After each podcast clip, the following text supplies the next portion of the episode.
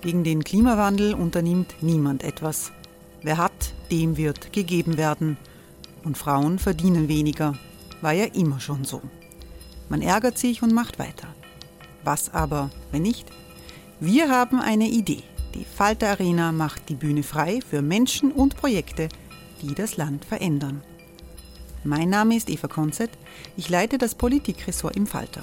Und am Sonntag, den 26. Mai, veranstalten wir im Wiener Stadtsaal die nächste Falter Arena. Mit dabei unter anderem der ehemalige Politiker und Neosänger Matthias Strolz, Theresa Imre von Markter, Sonja Jöchtel von Love Politics oder Kari Ochsner von Ochsner Wärmepumpen. Machen statt jammern. Wir schauen uns an, wie das funktionieren kann. Kommen auch Sie vorbei. Alle Informationen und Tickets finden Sie unter falter.at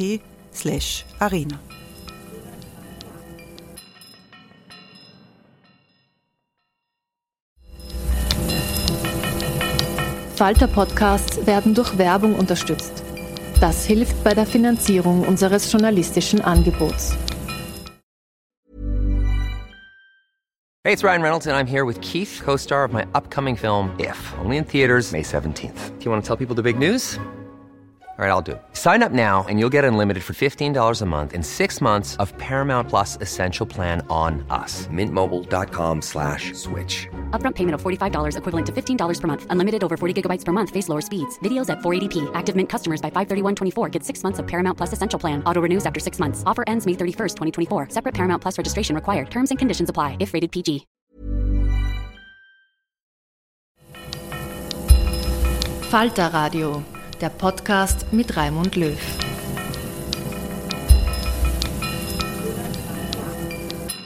Sehr herzlich willkommen, meine Damen und Herren. Ein Sänger mit einer Band namens Turbo Bier, der eine Partei gründet, die Bierpartei, und der aufgrund des großen Zuspruchs in Wien-Simmering im Bezirksrat sitzt, das ist Marco Pogo. Eigentlich heißt der Mann Dominik Vlatzny. Seine Band ist genauso erfolgreich wie seine Partei. Vor seinen Auftritten im Wiener Volkstheater spricht Marco Pogo mit Falter-Reporter Gerhard Stöger. Herr Pogo, was sehen Sie, wenn Sie morgens in den Spiegel schauen? Um ehrlich zu antworten, manchmal Augenringe, weil ich ähm, die Abende manchmal gerne in einem gemütlichen Beisel verbringe, aber auch relativ beschäftigt bin im Moment und, und dadurch äh, oftmals etwas müde ins Bett komme. Aber ich sag's mal so, nach ähm, einem starken Kaffee und einmal Gesicht waschen und Antifaltencreme ist das eigentlich alles wieder im, in Ordnung. Die eigentlich wichtige Frage, wen siehst du, wenn du in der frühen Spiegel schaust? Mich als Privatperson, ja, die ich auch noch bin, was manchmal auch ein bisschen zu verschwimmen äh, droht, wenn man viel an vielen ähm, Projekten arbeitet und auch als Kunstfigur zumeist agiert. Aber ich bin froh, dass, äh, dass ich in der Früh, wenn ich in den Spiegel schaue, nicht gleich den Marco Pogo sehen muss, sondern den, den Dominik Flasny. den Niki eigentlich, ja. Wäre es dir dann eigentlich ein Anliegen, das Interview als Dominik zu geben, also auch so verschriftlicht zu sein, den ja keiner kennt, oder soll das schon unter Marco Pogo laufen? Nein, ich mache äh, alles unter meinem kreativen ja. Deckmantel der Kunstfigur Marco Pogo und wenn es um meine kreative Arbeit geht, dann passt das auch besser. Ja. Tatsächlich, und darauf zielte die Frage ab, wen du siehst. Bist du studierter Mediziner, praktizierender Musiker, Bierunternehmer, Politiker und jetzt auch noch Buchautor. Was bist du von alledem am allermeisten gefühlt? Eigentlich Musiker, würde ich sagen, ja, weil ich äh, mein ganzes Leben lang in verschiedensten Projekten Musik gemacht habe.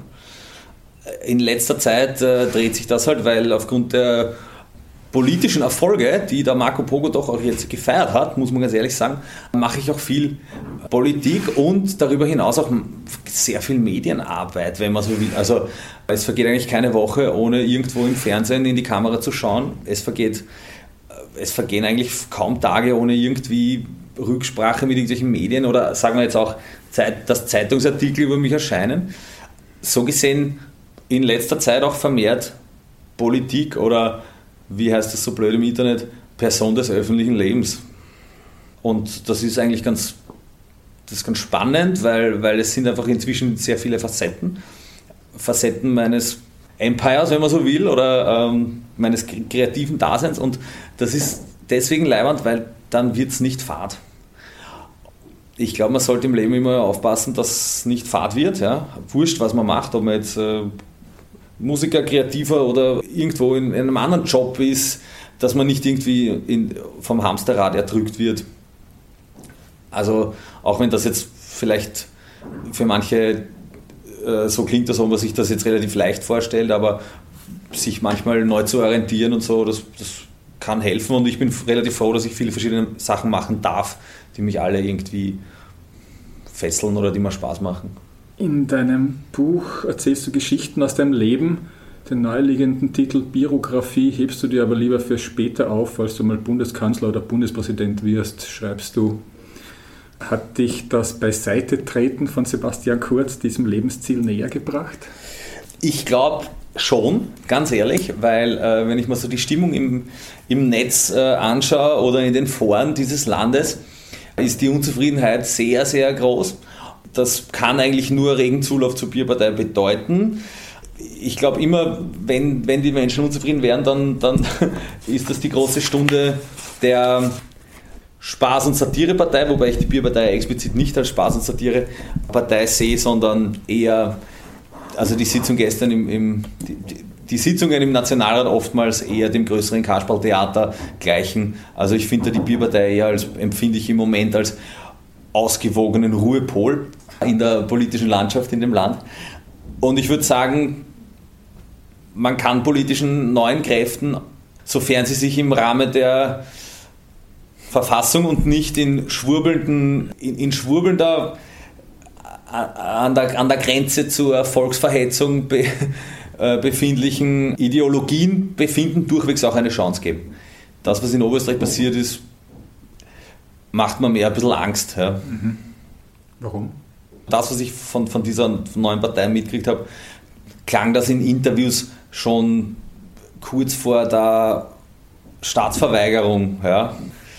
Und das ist irgendwie beängstigend, dass da trotzdem so einen enormen Zulauf gibt. Wobei ich glaube, in der Sekunde, wo wir diese Corona-Krise, die ja hoffentlich bald sowieso im Griff sein wird, wird sich auch kein Schwanz mehr für die, keine, keine Sau mehr für die. sehr schön ja, sehr schön korrekt. Für, für diese politische Gruppierung interessieren. Ja, vielleicht das größere Thema als diese bizarre Splittergruppe in Oberösterreich, die erstaunlich viele Wählerstimmen bekommen hat, ist, was diese aber was sich vollzogen hat in der, an der Regierungsspitze.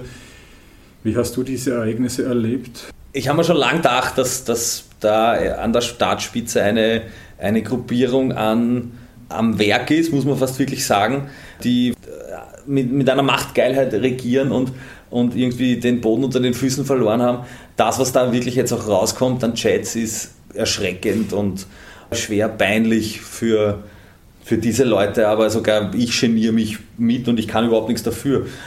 Und das, was jetzt in weiterer Folge passiert ist, ist, ist eigentlich nur die, die logische Konsequenz. Ich, tue mir schwer, HC Stache in irgendeiner Art und Weise positiv hervorzuheben, aber der hat seinen Hut genommen und ist gegangen.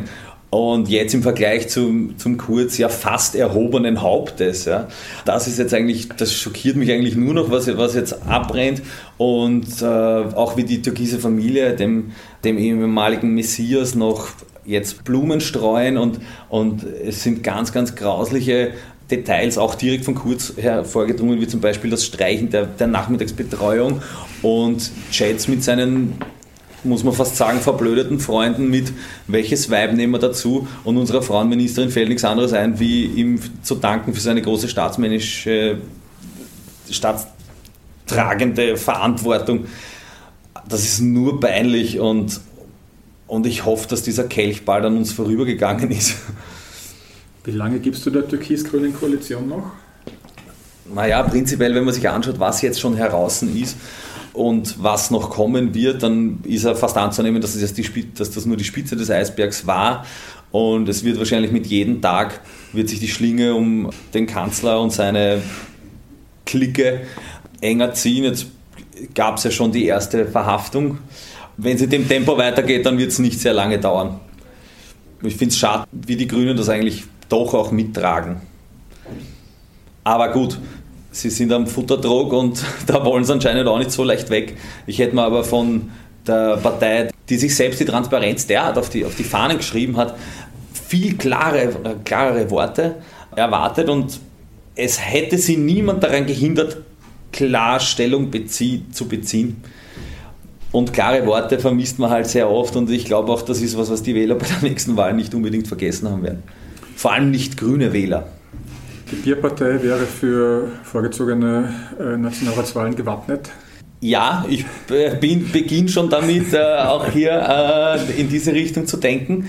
Natürlich ist die Bierpartei eine, eine sehr kleine politische Gruppierung noch, aber der, der Zulauf ist so groß und mir schreiben unzählige Leute pro Tag und fragen, wie sie sich einbringen können. Und ähm, ich bin halt jetzt seit den, also jetzt seit zehn, die Wahl ist jetzt ein Jahr her, äh, seit zehn Monaten sind die Mandate bezogen und seither ist das eigentlich im, im Aufbau begriffen.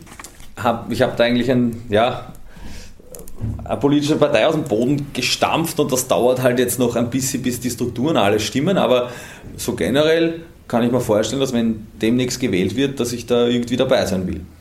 Liege ich ganz falsch, wenn ich vermute, dass tief in dir ein sozialdemokratisches Herz schlägt? Ich war, war nie in einer anderen politischen Gruppierung als ähm, in der Bierpartei. Ich war nie irgendwo Parteimitglied und dass ich kein Rechter bin, ist, glaube ich, inzwischen auch vielen klar und das habe ich auch deutlich schon formuliert, dass ich in, in meiner Politik eine, eine soziale Haltung gepaart mit Bierseligkeit verbindet. Diese, das ist das, was ich mache und, und sicher gibt es mit, mit Parteien, die, die Mitte links stehen, gewisse Überschneidungen. Ja. Das sind wahrscheinlich auch die Parteien, die am meisten Angst haben vor, vor der Bierpartei. Ich, am Anfang, wie ich begonnen habe, Bier auf den Wahlzettel zu bringen, hätte ich eigentlich damit gerechnet, dass sich auch FPÖ-Wähler rein durch das Wort Bier angesprochen fühlen. Aber natürlich äh, im Laufe der Zeit und wenn man, wenn man gewisse, wie ich vorher schon gesagt habe, äh, äh, politische Aussagen tätige, die über die, die, reine Verherrlichung von Bier hinausgehen, dann checken auch manche FPÖ-Wähler so, hey, der denkt überhaupt nicht so wie wir, obwohl wir beide Bier lieben. Es hat sich so gedreht, dass die Leute schon wissen, wo man mich politisch verorten kann. Und äh, trotzdem werde ich, und äh, es ist schon manchmal in diese Richtung versucht worden, mich nicht von, von anderen politischen Gruppierungen vereinnahmen zu lassen. Das, das will ich eigentlich nicht. Also da wehre ich mich auch dagegen. Wie zum Beispiel, wenn, wenn ich eine, eine Impfaktion mache in der Arena, dann lichten sich auch manchmal höhere äh, Politiker aus der Stadt mit mir ab und habe dann auch das Gefühl gehabt, dass, dass auch der Bürgermeister das eigentlich, zumindest hat er das in einer Pressekonferenz gesagt, sich versucht ein bisschen auf die Fahnen zu heften, was eigentlich meine Aktion war. Also das meine ich mit Vereinnahmen und da, ja. da versuche ich mich halt ein bisschen ja, gegen ja. zu wehren. Der erste größere Wahlerfolg, also es war ja schon ein Achtungserfolg der Nationalratswahl, aber dann der erste größere Wahlerfolg waren die Wiener Wahlen letzten Jahres. Es gab eine Reihe von Mandaten auf Bezirksebene. Du selber bist nun Bezirkspolitiker in Simmering. Welche Funktion bekleidest du da genau? Was heißt das? Ich bin Bezirksrat in Simmering. Ja. Insgesamt hat die Bierpartei bei der Wahl elf Bezirksmandate äh, erhalten und wir sitzen in den großen Flächenbezirken Wiens und bringen da mehr Anträge ein, als es dem politischen Mitbewerb lieb ist. Ja? Also bis dato knapp 300 Anträge gemacht. Vielleicht auch, um ein bisschen dem, dem Vorwurf äh, Vorschub zu leisten, wie der macht überhaupt nichts. Und nachdem ich die Leute gern überrasche mit irgendwas, ja, habe ich mir gedacht, so, dann machen wir einfach unfassbar viele Anträge zu ganz vielen Themen, seien es jetzt die, die äh, Resolutionsanträge gegen die Abschiebung von Kindern, ja, Anträge für die Errichtung von Proberäumen, Proberäumlichkeiten für, für junge Menschen im Bezirk, Anträge für, ich habe es genannt, Saufenthaltszonen zu Beginn der, jetzt im, im, im Frühjahr der Corona-Krise, wo, wo Jugendliche angefeindet wurden, weil sie sich am Donaukanal getroffen haben. Da haben wir gedacht, naja, da müssen wir halt Aufenthaltszonen machen. Errichtung von Wirtshaus, sogenannten Wirtshauskomitees, wo sich die Wirte in den Bezirken untereinander kurzschließen können, bis hin zu relativ profanen Verkehrsthemen wie da steht ein Pfosten, den müssen wir umschneiden, weil Pfosten gibt es in Wien schon nur. Immer mit einer leicht humoristischen Anleihe. Also sehr viel gemacht, das wird auch oft, äh, oft und gern vergessen, das wird auch von, von Kritikern oftmals, naja, der macht ja nichts und deswegen denke man, da mache ich halt viel mehr als notwendig ist. Und das habe ich so die, die, die ersten, mit, mit meinen Bezirksrätinnen die ersten zehn Monate jetzt gemacht und es wird auch nicht fad im, im, im, im Bezirk. Da tut sich auch immer was. Finden sich dann auch Koalitionen? Wie wird darauf reagiert oder wischt man das weg und sagt, das ist ja die kleine Spaßpartei, das nimmt man gar nicht ernst, was der fordert? Naja, inzwischen aufgrund der großen Reichweite von meinen politischen Forderungen oder, oder Ideen nehmen wir das schon ernst. Ja. Ich sehe mich jetzt nicht in diesem klassischen politischen Spektrum, das habe ich von Anfang an gesagt, so dieses Rechts-Links-Denken, ja, das wenn, ich habe hab immer betont, Politik ist für mich ein Wettkampf der guten Ideen und wenn jetzt jemand eine gute Idee hat, dann kann das auch eine gute Idee von der FPÖ sein, die ich unterstütze. Letztens zum Beispiel, ich, da hat die FPÖ einen guten Antrag gemacht in Simmering, dass man nicht jeden Park oder jedes Bankel, das irgendwo hingestellt wird, ein, ein Foto von der Uli Simmer hinhängt. Äh, dieser, diese Parkbank verdanken wir Stadtrat Meyer das fand ich eine gute Idee, das hätte auch ein Antrag von mir sein können und dann unterstütze ich den natürlich. Ja. ja. Genauso, wenn ich eine gute Idee habe, dass die ÖVP mitgeht ja, oder manchmal sind die Grünen dagegen. Also ich verorte mich selbst nicht in diesem Rechts-Links-Denken, sondern ich stelle die Ideen in, in, in den Vordergrund. Simmering sei der schönste Bezirk der Welt, hast du zur Angelobung als Bezirksrat erklärt. Was genau ist an Simmering so toll? Simmering ist bodenständig, es ist sehr ehrlich, es ist architektonisch kein Florenz, ja, muss man auch dazu sagen.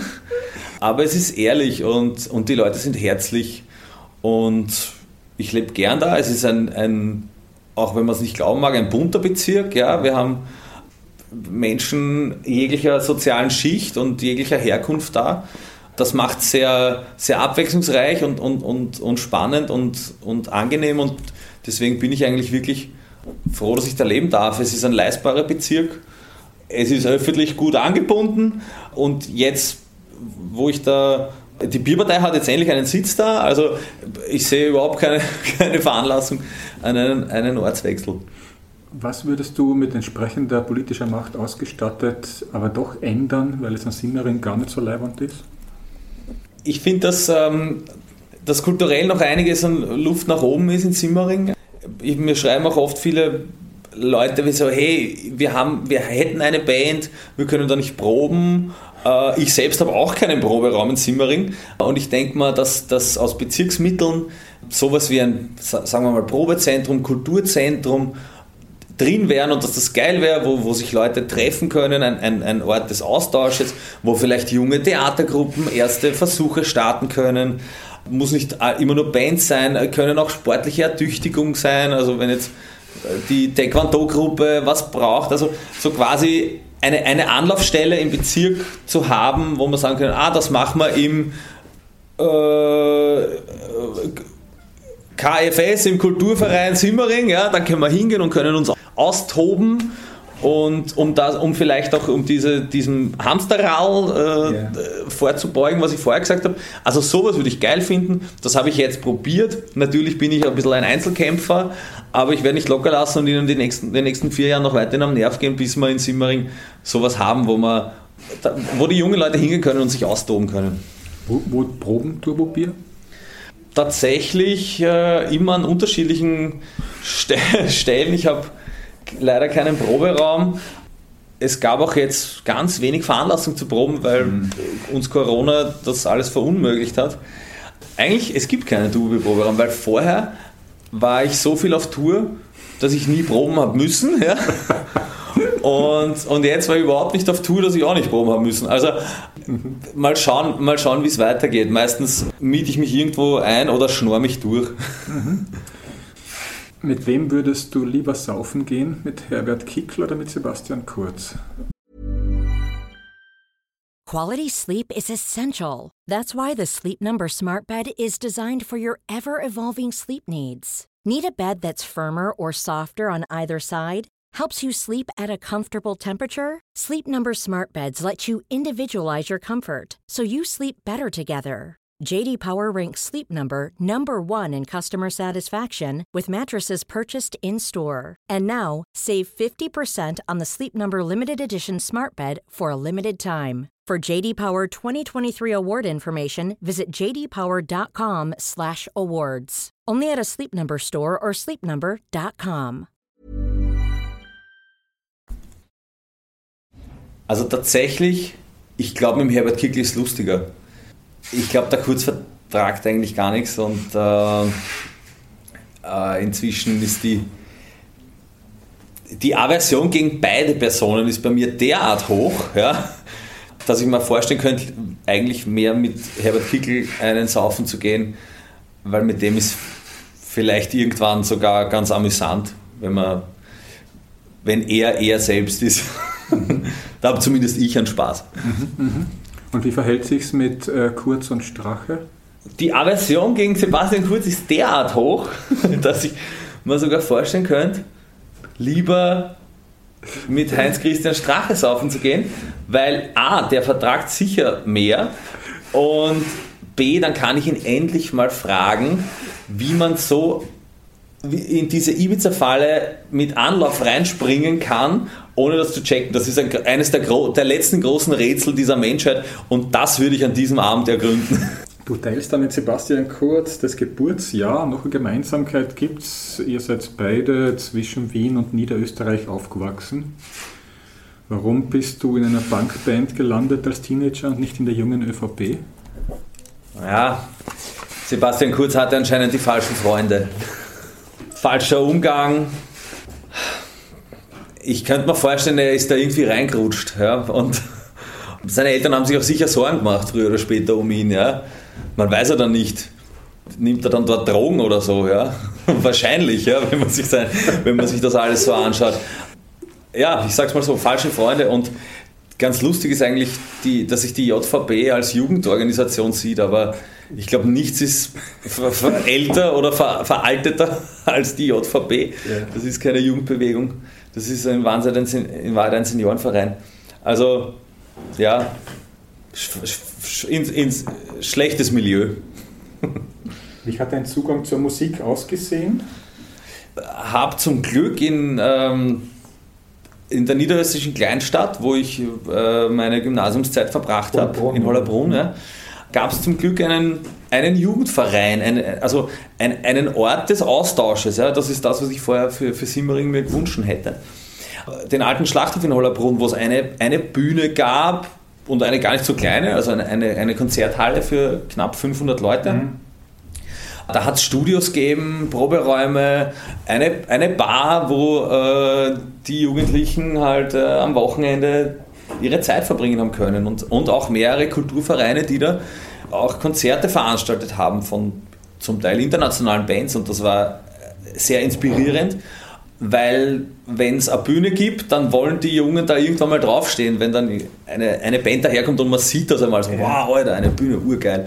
Und so ergeben sich halt Allianzen zwischen den Jungen und es formieren sich Bands und so war es bei mir auch und habe dann begonnen mit verschiedenen Leuten Musik zu machen und der Drang zur Bühne war, war da und, und wir haben dann halt am Wochenende die Konzerte veranstaltet und dann gab es Dienstrallen und der eine ja. hat Bar gemacht und der andere Kassa das war offensichtlich der bessere Umgang wie, wie bei Kurz.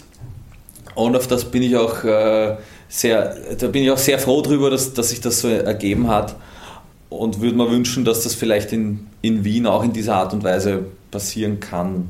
Es passiert eh in manchen Clubs und, und so, aber in, in Simmering halt noch nicht in dieser Art und Weise. Und es ist halt total unkommerziell. Ja? Das, ist, das waren nicht gewinnorientierte ja. äh, Jugendvereine, die Verein zur Förderung alternativer Musikkultur das ist halt dann auch oft das Verhängnis, weil die halt ohne Förderungen auch nicht wirklich da rauskommen und die Förderungen kommen halt von politischer Seite. Wenn einer sagt, okay, wir geben denen ein Budget, dass sie ihre Shows machen können. Aber aus diesem Umfeld bin ich halt her und, und das hat mich auch geprägt. Das hat mich eigentlich wahrscheinlich auch ein bisschen politisch geprägt, ja, vom, vom Denken her. Auch künstlerisch, weil ja, wir haben einfach mit sehr wenig Mittel unseren Traum verfolgt, wenn man so will, ja, vom, vom Musik machen und durch die Welt reisen. Wie kommt man dann als äh, Punkmusiker, als Teenager, der sich in diesen Milieus findet und, und, und äh, sozialisiert wird, auf die Idee, ausgerechnet Medizin zu studieren? Das war von klein auf an irgendwie so ein, ein Wunsch, Arzt zu werden. Das habe ich mir irgendwie einbildet. Wie so oft in meinem Leben, wenn ich mir was einbilde, dann, dann mache ich es fertig. Auch wenn es zart ist. Also dieses Studium ist urzart und es dauert voll lang und man muss voll viel Zeit investieren und ur viel lernen. Aber ich habe es mir dann habe es mir einbildet und habe es durchzogen. Und ich bereue es auch nicht, weil es ein wunderbarer Beruf ist in Wahrheit.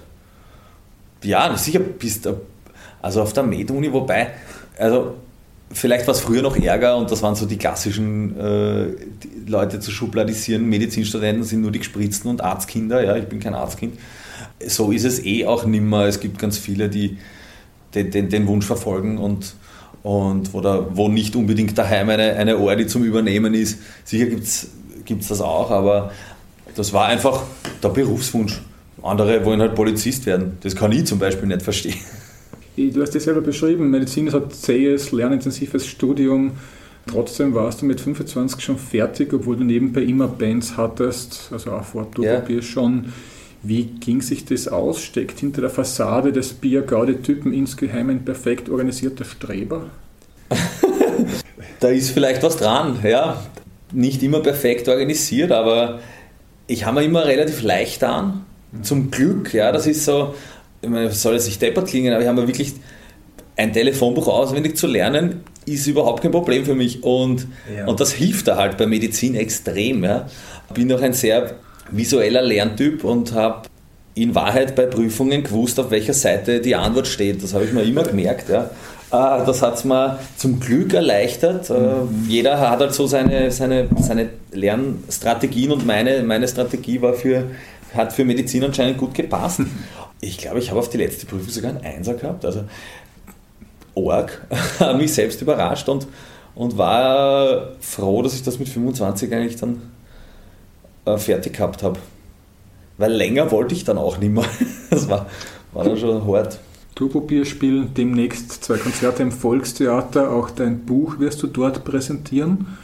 Was zieht den Saufrocker an diesen gediegenen Ort der Hochkultur? Eine gewisse Faszination für dieses Haus generell, ja, weil, weil ich es wunderschön finde. Es ist tatsächlich auch die drittgrößte Theaterbühne im deutschsprachigen Raum. Also es, das ist auch schon eine Nummer, da überhaupt passieren zu dürfen. Und letzten Endes, das Ganze wäre nicht möglich, wenn nicht der Intendant Kai Voges sagen würde, Marco, komm vorbei und wir, wir machen solche Projekte gemeinsam. Ja. An, an der Stelle muss ich mich da auch bei ihm bedanken, dass, dass er das überhaupt möglich macht, dass er sein Haus öffnet für mhm die, die Horde an Dubi-Fans, die da zwei Tage lang einreiten werden. Wobei ich auch eine Lanze brechen muss für meine Fans, weil das sind, so gern sie Bier trinken und, und laut sind, doch auch alles gute Leute und äh, er braucht nicht Angst haben, dass er nachher nochmal renovieren wird müssen. Hoffe ich. Du erzählst in deinem Buch auch von einer Begegnung mit Michael Häupl, die Begegnung fand dann erst Jahre später statt, als das Vinyl rausgekommen ist, aber äh, äh, noch als Bürgermeister hat er ungefragt mit Irokesenfrisur und Stinkefinger versehen das Cover eures Turbobier-Debütalbums skizziert. Einer auf Video dokumentierten Begegnung zwischen euch ist zu entnehmen, dass der Altbürgermeister das Image May genommen hat. Käme auch Michael Ludwig als Turbobier-Coverfigur in Frage? Nein, weil Michael Ludwig meines Wissens nach überhaupt nichts trinkt und äh, die Intention, den, den Altbürgermeister Häupl zu nehmen, dem, dem liegt schon seine offensichtliche Liebe zum Spritzwein zu, zugrunde. Ja? Also nein, Ludwig wäre es nicht. Vielleicht würde ich mal einen anderen trinkfreudigen äh, Spitzenpolitiker suchen für noch ein Album. Wobei jetzt bin ich eigentlich der trinkfreudige Spitzenpolitiker, also eigentlich müsste ich mich selber nehmen ich glaube, aufgrund der zu erwartenden Klagsflut werde ich in Zukunft Abstand nehmen von ungefragten Politiker-Verschandelungen auf meinen Album, Albumcovern. Covers. Aber Ich bin schon so, also ich bin Generation Häupl, aufgewachsen in Wien unter seiner Regentschaft und er ist schon eine faszinierende politische Persönlichkeit, finde ich. Ich glaube, so geht es auch vielen, die sich jetzt, jetzt nicht, ich möchte nicht politisch inhaltlich äh, darauf eingehen, wo es sicher Überschneidungen gibt, aber auch sicher Dinge, die, die sich nicht überschneiden. Aber die Art und Weise, die Herangehensweise von, von ihm, das Herz auf der Zunge zu tragen und einfach geradlinig heraus Dinge zu sagen, die dann oft auch manchmal, wenn man sich ehrlich ist, stimmen, das finde ich schon sehr korrekt eigentlich auch. Und das ist was, was man heutzutage halt vermisst. Mhm. Bei Message-Controlled Neopolitikern, das wäre schon toll, wenn, wenn manche eher klar sagen würden, was Sache ist und sich nicht hinter NLP-Phrasen verstecken. Wenn Heupel die Alkoholaffinität zum Covermodel gemacht hat, heißt das, dass der Bierverfechter nicht automatisch ein Weinskeptiker ist? Na, äh, gar nicht. Also ich bin ein sehr toleranter Mensch eigentlich. Ja. Ich bin nach einem guten Glas Wein definitiv nicht abgeneigt und vertrete eher die Politik des Besten aus beiden Welten. Was hatte Heupel, was Ludwig fehlt? Das Herz auf der Zunge. Heupel hatte, so habe ich das Gefühl, keine Scheu davor, Dinge vielleicht manchmal auch unüberlegt auszusprechen. Und ich bin jemand, der auch gerne Dinge unüberlegt ausspricht, weil es halt einfach aus der äh, aus dem Affekt oder aus der schnellen, garen äh, Intention heraus so rauskommt. Und ich weiß, dass das nicht, das kann auch schief gehen, aber wenn es gut geht, ist es einfach doppelt so stark. Und da riskiere ich lieber einmal was Falsches zu sagen, wie einfach permanent alles immer zu verkopfen. Wie stehst du als passionierter Autofahrer, zumindest kommt das aus aus dem Buch, du schreibst beim Autofahren, auch der Song Die Bierpartei ist beim Autofahren entstanden und so weiter. Wie stehst du als passionierter Autofahrer zur sogenannten Stadtstraße und dem Lobautunnel? Das ist zwar eine ganz andere Ecke von dir. Ja, ich bin kein Freund des motorisierten Individualverkehrs. Ja. Ich finde, wir leben in einer Stadt, wo schon öffentlicher Nahverkehr gut ausgebaut ist, den sollte man nutzen. Wir sollten eher schauen, dass wir die Autos aus dieser Stadt rauskriegen, wie dass wir es noch mehr reinholen. Also das Konzept ist generell, das klingt wie aus, aus die 80er Jahre des letzten Jahrhunderts. Also ich halte davon eigentlich überhaupt nichts. Außerdem, wenn man mit dem Auto fährt, kann man bekanntermaßen kein Bier trinken und sollte es auch nicht. Und deswegen bin ich da eigentlich doppelt und dreifach dagegen. Ja. Ich kann es mir nicht vorstellen, dass du dich erinnern kannst, aber vielleicht kannst du es. Wann hast du dein erstes Bier getrunken? Ich glaube, das muss so mit 15 gewesen sein. Und ich kann mich erinnern, dass gar nichts. Na, 15? Na, jetzt muss ich. Jetzt sollte ich nicht schwindeln. Äh, vielleicht war es so mit 14. Aber es hat mir nicht geschmeckt. Also ich war tatsächlich letztens auch bei der Vollversammlung der österreichischen Brauereien und äh, habe genau diese Frage, die, die Inhaber der Brauereien in dem Land gefragt, hat euch euer erstes Bier eigentlich geschmeckt? Und das, das sind auch nicht alle Hände nach oben gegangen. Also die müssen es wissen. Mein erstes Bier war auch eher, eher mau, aber ich glaube ab dem zweiten ist steil, steil bergauf gegangen. Okay. Und wann hast du dein letztes Bier bislang getrunken? Gestern. Davon bin ich ausgegangen. Ja, natürlich gestern. Ich wollte, äh, ich wollte heute schon eins trinken, aber euer Fotograf hat zu mir gesagt, ich muss nicht aufmachen und dann wollte ich mich da nicht drüber hinwegsetzen. Täglicher Alkoholkonsum, auch in geringen Mengen, ist ein Indiz für Alkoholismus, lautet eine medizinische Regel. Wie siehst du als trinkender Arzt das? Ja, das stimmt, dass man aufpassen muss, dass aus dem Lustempfinden nach Bier ja, und, und, und äh, dem Genuss ja, keine Gewohnheit wird. Ich glaube, das ist sehr wichtig. Ich glaube, da muss man ein offenes Auge drauf haben. Das betrifft jetzt nicht nur Bier, sondern andere Dinge auch. Ja? Also ja.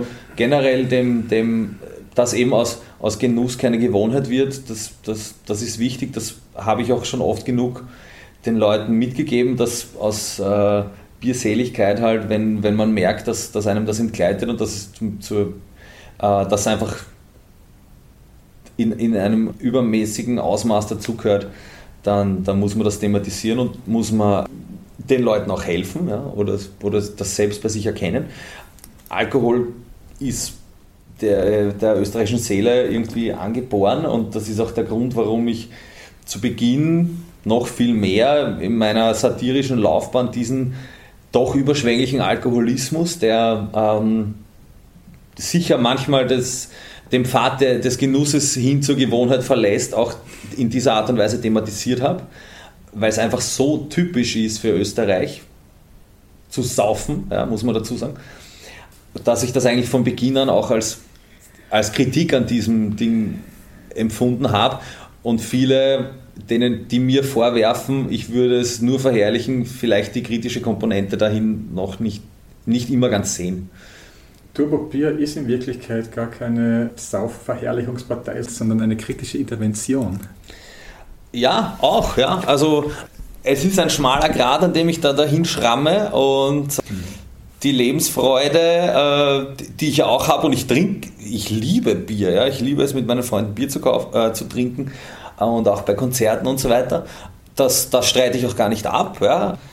Aber ich habe es eben gesagt, auch, es ist manches derart überspitzt formuliert auch, dass man, dass es durchwegs auch dazu beitragen kann, dass sich Menschen kritischer damit auseinandersetzen sollen. So ist zumindest meine Intention. Mhm. Und ich glaube, äh, Satire, Sarkasmus, Ironie lebt ja davon, dass man es nicht immer am ersten Blick mit, mit dem Stecken äh, greift. Ich möchte auch nicht jedem was, was vorbeten und jeder ist sein, sein eigenes, äh, sein, seines eigenen Glückes Schmied. Und es kann jeder sehen, wie er will. Ich weiß, wie ich es für mich sehe.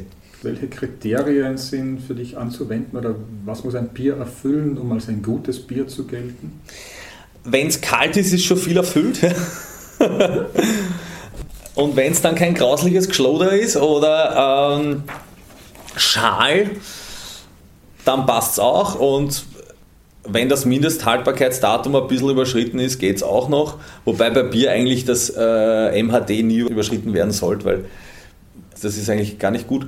Manchmal, wenn ich irgendwo hinkomme zu Freunden und da ist ein abgelaufenes Bier im Kühlschrank, dann sage ich ihnen, sie sollen ihr Leben in den Griff kriegen. Ja. Das gibt es ja nicht. So bist du hin und her gerissen zwischen, zwischen der Alkoholverherrlichung und dem kritischen Blick drauf. Ne? Das ist nicht ganz einfach. Nein, es ist nicht ganz einfach. Wie gesagt, ich für mich weiß, wie ich es meine. Ich, ich weiß, dass viele, viele es nicht, äh, nicht sehen, vielleicht auch nicht sehen wollen, weil sie sich denken, es ist einfacher zu sagen, okay, es ist jetzt alles rein verherrlichend, was er macht. Ich glaube, das ist auch das, was, was es letzten Endes spannend macht. Wie stehst du dem eigentlich gegenüber, dass äh, auch unter BiertrinkerInnen so eine Gourmetkultur Einzug gehalten hat? Es gibt Kraftbier, es gibt eine Million kleine Bobo-Biere ja. und Bio-Brauereien und was der Teufel was. Geil! Ich finde das cool. Ja, also ich finde es fein, wenn, wenn das Ganze noch diverser wird und Diversität ist, empfinde ich als Bereicherung. Ja? Bereicherung für das ganze Leben und, und nicht nur Bier. Also das ist jetzt keine Gefährdung, das kann man jetzt durchwegs auch politisch wieder sehen. Das, ich, ich empfinde das, so habe ich es in der Satzung geschrieben, nicht als Gefährdung unseres Kulturkreises, sondern als Bereicherung.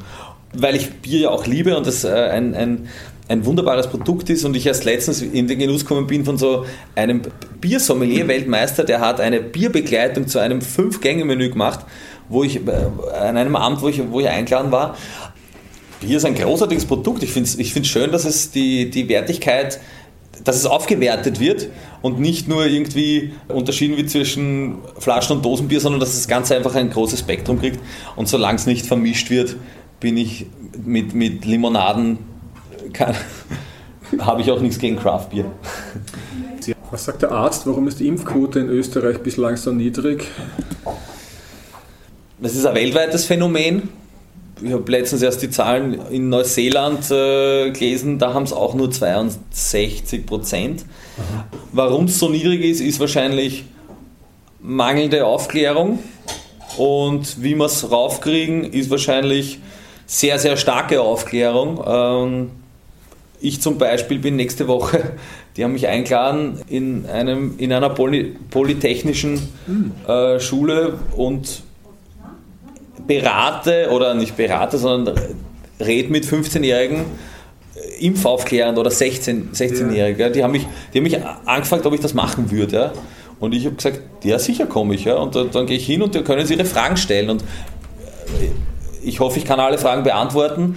Und ich glaube, es ist Aufklärung ist der Schlüssel. Und diese Impfung ist eine gute Sache. Man, man, muss, man muss gar kein Wissenschaftler sein, man muss einfach nur die Zahlen sich anschauen und das, was die Experten sagen. Und Aufklärung wird sein. Welche Maßnahmen würde ein Gesundheitsminister Dr. Marco Bogo setzen, um die Impfquote zu heben? Jede Schule einzeln zu besuchen, würde es nicht spielen?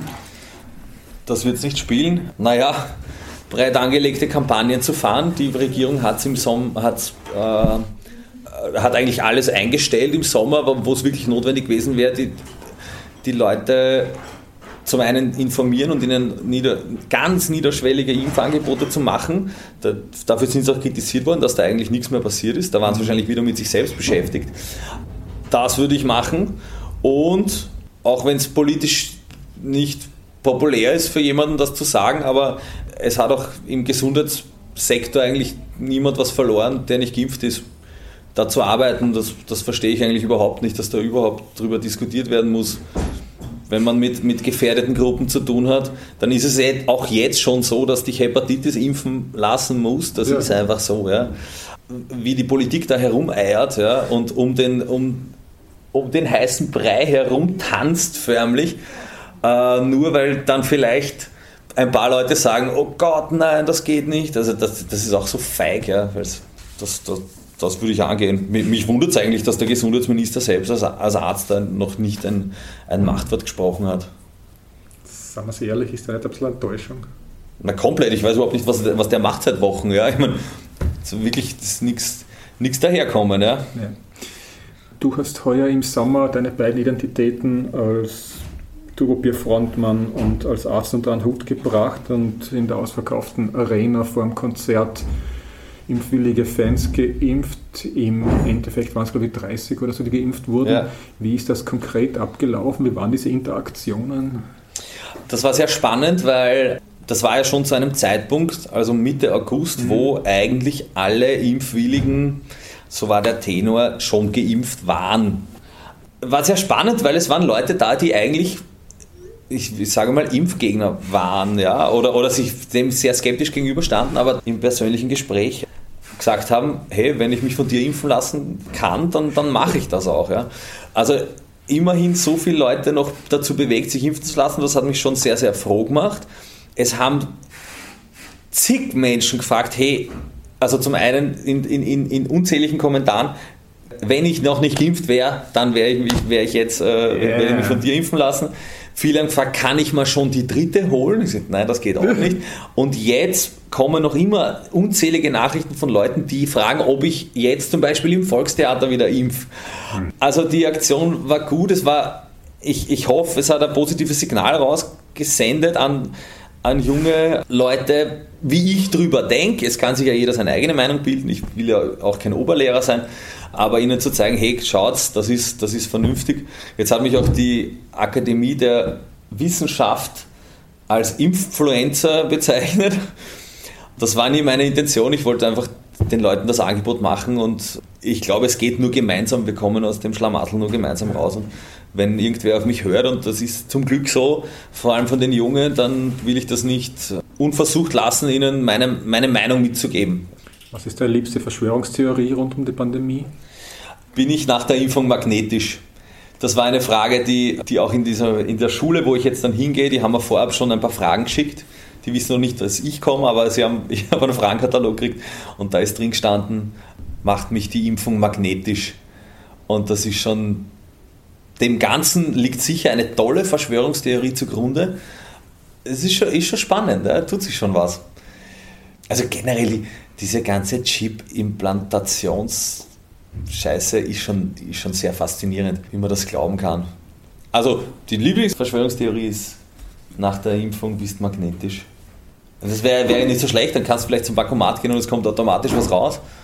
Oder es kommt nie mehr was raus. Oder es kommt nie mehr was raus oder das Handy ist die ganze Zeit hin. Also alles in allem schlecht. Es wäre auch schlecht, wenn man Pogo tanzen möchte. Wann hast du das zuletzt gemacht?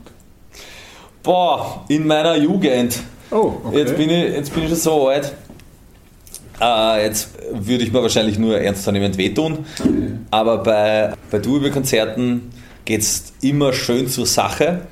Und das freut mich immer sehr. Und ich hoffe, dass äh, auch im Volkstheater ohne, ohne gröbere Renovierungsarbeiten nachher auch zur Sache geht. Und ich bin mir sicher, das wird ein ausgelassenes Fest. Und ich bin sehr gespannt, weil noch nie vor, in so einem Rahmen gespielt, noch nie vor bestuhltem Publikum. Also der Pogo-Tanz wird schon irgendwie, ja, sie werden schon irgendwie möglich machen. Das war ein Gespräch mit dem Sänger und Wiener Bezirkspolitiker Marco Pogo von Gerhard Stöger.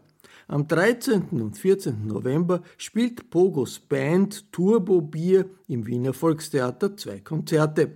Ich verabschiede mich von allen, die uns auf UKW hören, im Freirad Tirol und auf Radio Agora in Kärnten. Über aktuelle Entwicklungen in der Popmusik und selbstverständlich allen anderen Musikszenen auch informiert regelmäßig der Falter. Ein Falter-Abo können Sie im Internet abschließen. Das geht ganz einfach über die Adresse abo.falter.at. Ursula Winterauer hat die Signation gestaltet. Philipp Dietrich betreut die Audiotechnik im Falter. Ich verabschiede mich bis zur nächsten Folge.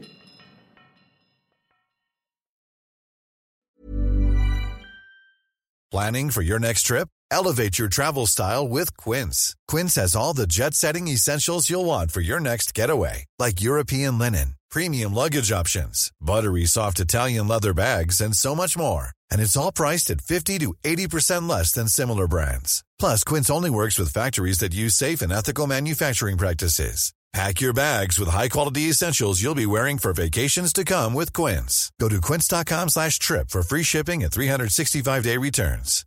Imagine the softest sheets you've ever felt. Now imagine them getting even softer over time. That's what you'll feel with Bowl and Branch's organic cotton sheets. In a recent customer survey, 96% replied that Bowl and Branch sheets get softer with every wash. Start getting your best night's sleep in these sheets that get softer and softer for years to come. Try their sheets with a 30-night guarantee. Plus, get 15% off your first order at bowlandbranch.com. Code BUTTERY. Exclusions apply. See site for details.